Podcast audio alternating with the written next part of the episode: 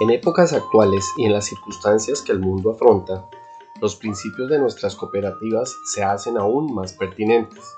Vamos a recordar los cuatro primeros principios de la economía solidaria. Principio número 1. Membresía voluntaria y abierta. El acceso y oportunidad de pertenecer a una cooperativa es un acto libre y voluntario.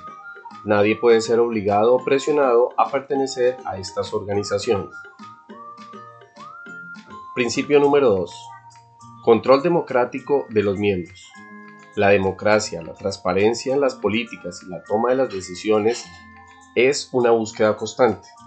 Es parte del funcionamiento de las cooperativas. Principio número 3. Participación económica de los miembros. El ahorro de cada asociado es parte del crecimiento de la entidad solidaria, pero el beneficio de estos aportes debe generar bienestar en el mismo asociado y en el resto de las personas que componen la cooperativa. Así las cosas, la ayuda es individual y colectiva a la vez. Cuarto principio. Autonomía e independencia. Las cooperativas son autónomas. Sus proyectos y procesos deben surgir de sus propias necesidades, siempre con el ánimo del valor de la autoayuda.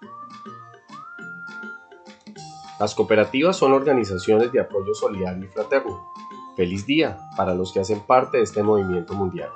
3 de julio, Día Internacional de las Cooperativas.